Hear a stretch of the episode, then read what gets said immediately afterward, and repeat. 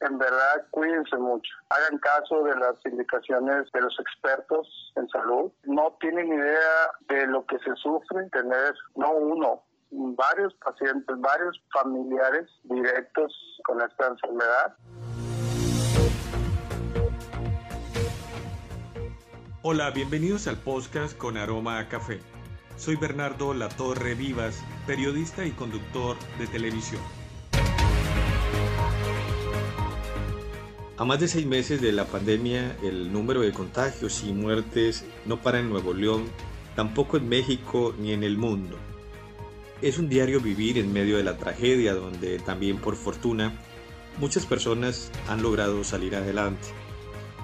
Alejandro Pérez, un sobreviviente del COVID, es nuestro invitado de hoy. Alejandro es una persona que vivió esta difícil experiencia junto con otros 17 integrantes de su familia entre ellos su esposa, hermanos, hijos y nueras. Alejandro, buenas tardes. Gracias por tomar nuestra llamada para hablar un poco de esta experiencia tan difícil a la que se enfrentaron toda la familia. Quisiera preguntarte cómo te encuentras, cómo es tu esposa, cómo está tu familia después de todo esto que pasaron. Pues bien, recuperado de la situación. Ya mi esposa bien, mis hijos también, y no era, pues todos bien ya, ya recuperados, gracias Alejandro, cuéntanos cómo fue que empezó este proceso de, de contagio, o sea, a gran número de la familia, entiendo que fueron 18 casos.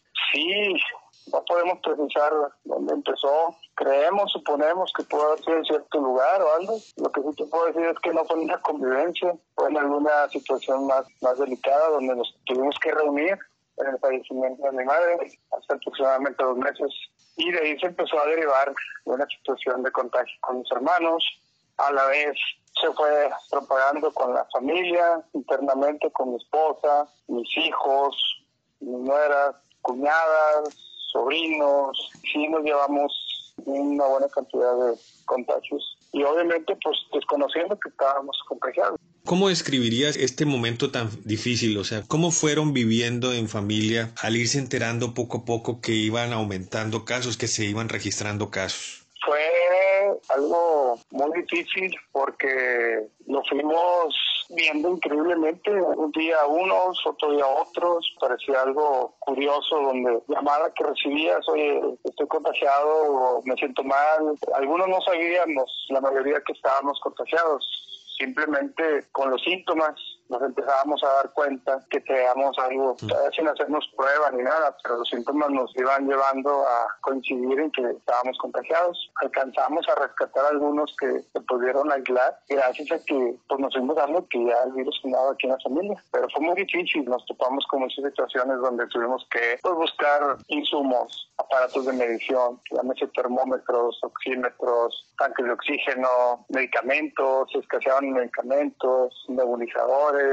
mascarillas, puntillas para la nariz de oxígeno. Todos estábamos coordinados, mis hermanos, mis hijos, mis sobrinos, mis cuñadas, todos. El que no tuviera un medicamento lo tenía el otro y total, teníamos aquí con la situación muy difícil, muy difícil. De todos los casos, Alejandro, ¿hubo algunos que hubo necesidad de intubarlos? Gracias a Dios y afortunadamente no. Tuvieron al menos cuatro personas con oxígeno. Todos fuimos atendidos aquí en casa, cada uno en sus diferentes hogares, obviamente. Y pues solo el caso de mi esposa, que ella sí tuvo que ser hospitalizada. Tengo entendido que el caso de tu esposa fue quizá el más grave. ¿Qué pasó con tu esposa? Mi esposa empezó con síntomas igual, muy parecidos a los míos. Dolor de cabeza, dolor de cuerpo, temperatura, hiciera tos, dolor de articulaciones y como el cuarto día empezó a, a tener falta de, de, oxigenación, se le empezó a bajar la oxigenación. Para esto ya teníamos nosotros, por lo que estábamos viviendo con toda la familia, ya teníamos tanques de oxígeno disponibles,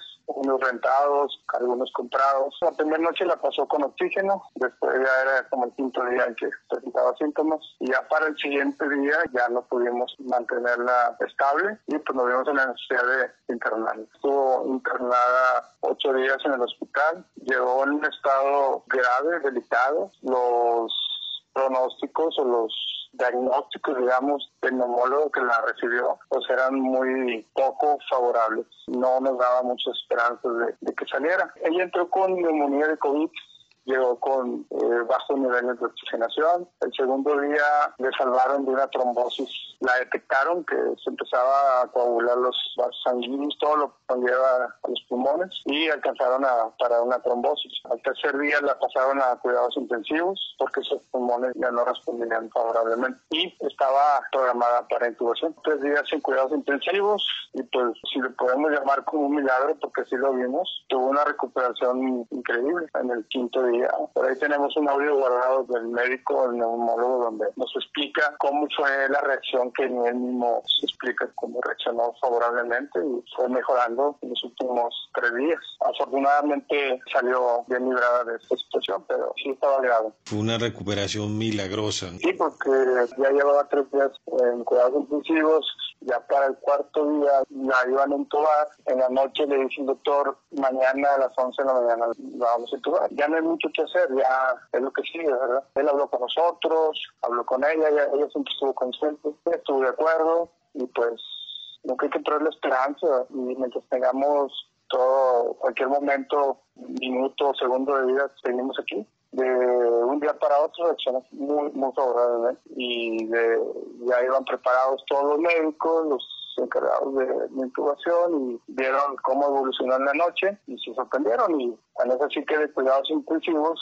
la regresaron a, a una habitación normal. Alejandro, todo esto del caso de tu esposa, del caso de tus hijos, de todos los casos, ¿eso ocurrió en cuánto tiempo? Falleció el 17 de julio y a partir del día, la sepultamos el 19, el día 20 empezó todo el desenlace de síntomas de COVID, más o menos de, del 20 de julio al 20 de agosto, un mes más o menos nos llevamos todo este tipo de situación. Como te decía, pasaba un par de días y, oye, pues teníamos grupos de WhatsApp, oye, fulanito este, trae estos síntomas, ahora fulanita trae estos síntomas y empezábamos. Y entonces en ese lapso cada semana iban unos y otros y iban dando poco a poco, que ya venían con el síntoma. Entre las primeras dos semanas fue donde nos contagiamos prácticamente todos y el resto ya fue de recuperación. ¿Qué pasaba por la mente de Alejandro al ver que pues iban sucediendo más casos en la familia? ¿Qué pensabas Alejandro? No, pues qué te digo, se siente horrible. si principalmente quedarte sin tu esposa, quedarte sin un hijo, una, no era la mamá de uno de tus nietos, imagínate, o sea, no le ves la luz al túnel. Hablándote de, mi caso familiar, lo que es mi familia, excluyendo a mis hermanos, porque ellos yo creo que tendrán sus versiones, ¿verdad? Pues no, no, no, no me imaginaba verme solo, ver a, mis hijos sin su mamá, a sus nietos sin su abuela, o que se fuera uno de mis hijos, mi casa es pequeña, que es tu casa, estaba uno de mis hijos en una recámara, aislado, otro de mis hijos en otra recámara, aislado, yo estaba en otra recámara aislado, mi esposa en el hospital, en la planta baja, otro de mis hijos es que no traía tantos síntomas, que era el que nos estaba asistiendo, una de mis nueras en su casa, aislada con su bebé, otra de mis nueras tuvimos que conseguir una casa que acababan de conseguir ahí, medio semi-amoblada, aislada con el bebé, todos separados y, sin poder salir. ¿Ustedes se imaginaron que podía llegar a pasar esto en su casa? ¿Por algún momento se lo imaginaron? No, jamás, jamás pensamos que, iba a suceder algo así. Y vaya que nos cuidamos mucho. Parte de, mi trabajo es cuidar la salud de mi, trabajo. Pues no, no, no esperábamos vivir esto y como te dije, desencadenó de, no precisamente de una reunión familiar, de una fiesta, sino de una situación de urgencia, que tuvimos que estar juntos atendiendo a mi mamá en un hospital, y ahí se derivó el contagio, porque nada más nos contagiamos hermanos, nadie más estuvo dependiente de ello.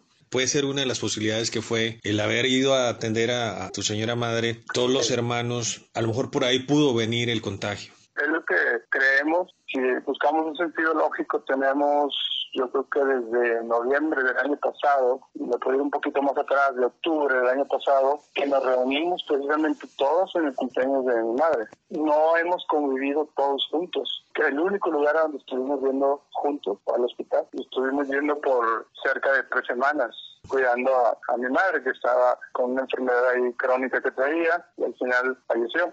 Alejandro, ¿cómo ha cambiado sus vidas a partir de esta experiencia? Mucho, eh, la verdad, dio un giro muy fuerte en cuanto a la unión familiar, en cuanto a la forma de ver la vida, de valorarla. Respeto mucho las creencias y religiones, de pegarnos más a Dios, eso es una realidad. Y sí cambia mucho, cambia mucho el entorno familiar, te vuelves más sensible, más humano. Tratamos de apoyar a quien se pueda apoyar en, en diferentes formas, moral, especie, económico, como se pueda y cualquier persona que sabemos aquí en, el, en nuestro entorno, llámese familiar, vecinos, compañeros de trabajo, compañeros de escuela, de facultad, de lo que sea, tratar de, de apoyar en lo que se pueda. Y más con esta situación que para muchos, para todos, realmente es algo desconocido. Tomaste una importante decisión, Alejandro, que fue donar plasma después de haber pasado por este momento. Es algo que hoy necesitamos mucho de las personas que han pasado por esta experiencia. ¿Tú qué les dirías a, a la gente que ha pasado por lo mismo y que necesitamos que esto se siga multiplicando? Qué buena pregunta y es algo que no lo dudé nada. Saliendo de esta situación, lo primero que hice fue investigar dónde donar. Fui, una vez me retacharon por un descuido de, de unos datos que di mal, pero fue error mío, lo acepto. Pero eso no me detuvo a volver ahí y ahora sí con los datos correctos y la información que me piden y todo, que es muy, muy sencilla, no, no tiene ningún problema. Y terminé por donar plasma. Y sí cambia mucho tu entorno, tomas conciencia, mi mente siempre estuvo en querer apoyar, salvar vidas, y con esto salvamos vidas, bienvenido. Es algo que deberíamos de tomar todos como conciencia. Cuando estamos en la situación crítica, podemos decir, sí, voy a hacer esto, voy a hacer lo otro, voy a cambiar, y pues no sé si todos lo hagan o no. En mi caso, sí invito a las personas que hayan estado en esta situación de COVID y que sean candidatos para donar, que chequen primero que sean viables, que sean candidatos y que lo hagan. Es muy satisfactorio, siente muy padre saber que alguien de tu sangre, de tu plasma, pueda vivir. Se siente muy bonito, es algo muy personal, muy bonito. Alejandro, ya para terminar quisiera preguntarte qué mensaje mandarías en, estos momentos donde la pandemia pues sigue cobrando vidas, donde quizás mucha gente no tiene la suficiente conciencia para seguirse cuidando y, y evitar que esto aumente. En verdad, cuídense mucho. Hagan caso de las indicaciones de los expertos en salud. No tienen idea de lo que se sufre tener, no uno, varios pacientes, varios familiares directos con esta enfermedad y de la labor que hacen los médicos es increíble, ¿eh? es increíble todo lo que hacen, pero lo, la recomendación es cuídense, protéjanse bastante, hagan caso de usar cubrebocas, gel antibacterial, no salir si no es necesario, no convivir, cuidar la sana distancia, todo eso es muy importante. Hasta en tu propia casa lo puedes practicar y de aquí hacia el exterior y eso ayudaría bastante a evitar tantos contagios. Lamentablemente se ven casos donde no toman esas medidas y de ahí vienen todos los contagios tomar todos los cuidados y todos los días y a toda hora para mantener esa distancia que puede salvar la vida una situación de impotencia o de, no sé cómo llamarlo, ver gente en la calle sin cubrebocas, ver reuniones donde pases, que hay algún evento, una reunión de familias, de amigos, de conocidos, y estén con música y sin cuidarse nada, sin tapabocas y abrazados, sin cuidar la distancia. Es increíble que haya gente que no dimensione todo lo que, lo que está pasando. ¿eh? Cuando ya lo vives ya es diferente. El testimonio que hoy nos has dado, yo creo que es un gran testimonio para que mucha gente que cuando escuche la experiencia por la que pasaron en casa, pues hagan esa conciencia de lo importante, tomar las precauciones. Y bien lo dices Alejandro, hasta que no vives en carne propia, no te das cuenta de la magnitud del problema y de lo maravilloso que es salvar la vida. Alejandro, te agradecemos mucho la atención por haber tomado nuestra llamada. Nos da mucho gusto que todos estos casos que se presentaron en casa, salieron adelante. También lamento mucho lo, el fallecimiento de tu mami. Y gracias por darnos la oportunidad de tener este testimonio que ahora más que nunca necesitamos estas voces para que la gente haga, reitero, conciencia y para que evitemos que haya más víctimas de esta pandemia que azota hoy al mundo. Te agradezco mucho a ti tu tiempo y espero que realmente se haga conciencia en cuidados y una vez que pasamos por esta situación, también hagamos conciencia en donar. Es muy importante para dar otras vidas. Esta amarga experiencia por la que pasó Alejandro y sus 17 familiares nos muestra la velocidad con que actúa este enemigo invisible, el COVID. No bajemos la guardia, resistamos, hagamos todo lo posible para evitar que esta enfermedad siga cobrando más víctimas. Hasta pronto.